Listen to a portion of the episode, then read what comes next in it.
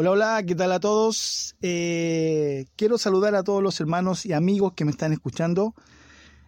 Eh, y vamos a seguir con esta serie, Misión Iglesia, con el podcast eh, que se titula hoy Soy mejor que tú.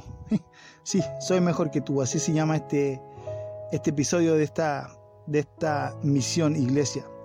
Siguiendo con el tema de la verdadera misión que la iglesia tiene aquí en la tierra, tenemos que, y lo mencioné en el podcast anterior, Quizás hemos cometido un error al no entender en su plenitud el sentido más profundo de lo que es el reino de los cielos aquí en el mundo, que es de unir y no separar.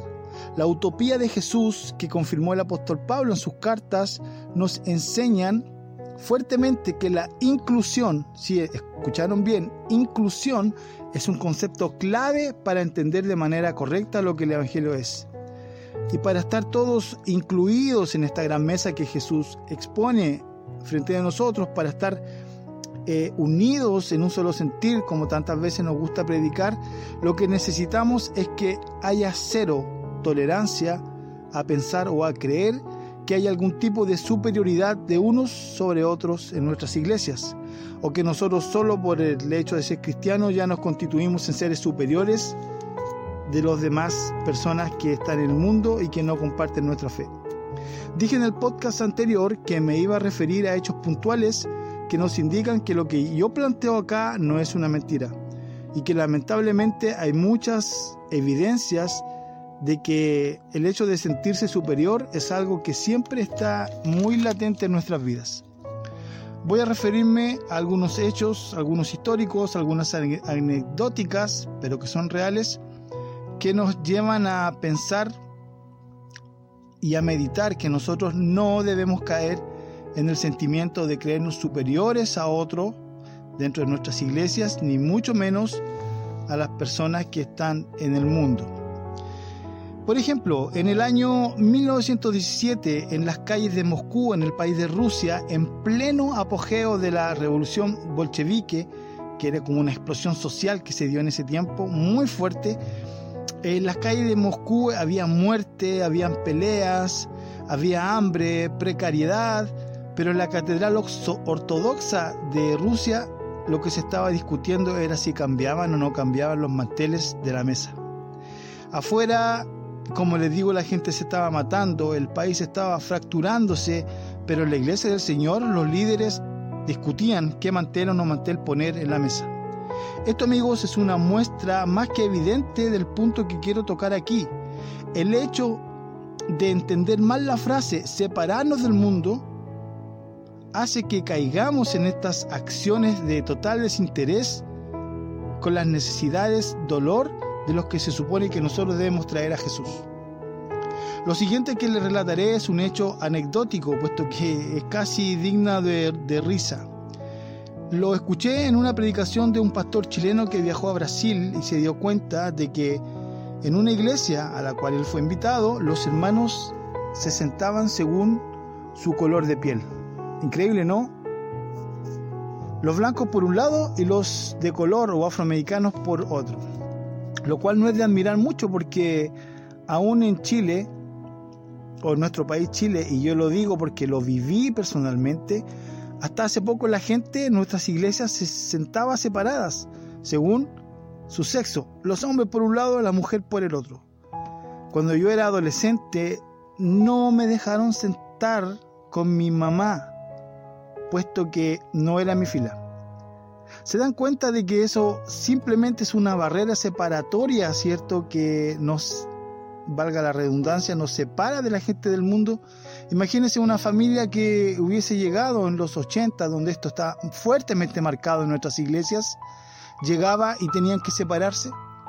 Entonces, aquí nos damos cuenta que aún tenemos ese afán de, de separarnos, de ser clasistas, de ser sexistas, aún entre nosotros como hermanos. De hecho, hasta el día de hoy en las iglesias usted podrá encontrar que hay filas para los pastores, arriba de los púlpitos hay sillas que solo se puede ocupar por algún oficial diácono. y esto está muy arraigado en nosotros, hermanos, como cristianos, Y se nos olvida que tanto Jesús como el apóstol Pablo nos enseñan que cualquier forma que suene a superioridad es un falso evangelio. Hechos bíblicos tenemos varios en la iglesia de Antioquía y ustedes los van a averiguar si es que quieren. El apóstol Pablo nos enseña que los hermanos judíos de aquella iglesia exigieron al apóstol Pedro que la cena del Señor, que la cena del Señor debía estar separados, unas mesas de los judíos y de la otra mesa los gentiles. Esto es tremendo, hermanos. Siempre está tratando de aflorar este sentido de sentirnos superiores a otros de sentirnos superiores al mundo, de ser mejor que tú, están muy arraigados en nosotros hoy. El otro hecho, y con esto termino, que está en la Biblia, está fuertemente marcado, es un pasaje de la Biblia muy, muy conocido, que tiene relación con el enojo de Jesús en el templo. ¿Se, ¿Se, acuerdan? Cuando botó las mesas y tiró las monedas.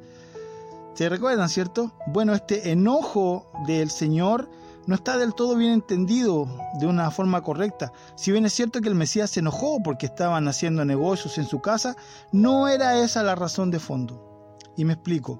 Si uno iba al templo de Jerusalén, podía ver que tenía distintos patios. Si tú querías ir al templo de Jerusalén y acercarte cada vez más a la presencia del Señor, tenías que literalmente ir pasando etapas, subiendo escalones. Los judíos decían que el templo de Dios era la luz del mundo.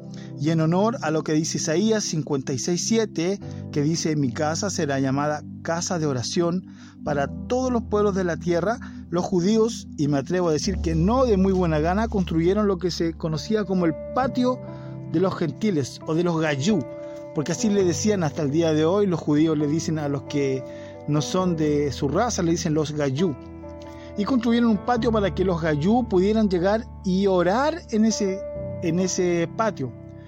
Pero cuando Jesús llegó y vio el templo, que en ese patio que estaba dedicado a las personas que no eran judías, él se encontró con un mercado y que no había ningún gentil.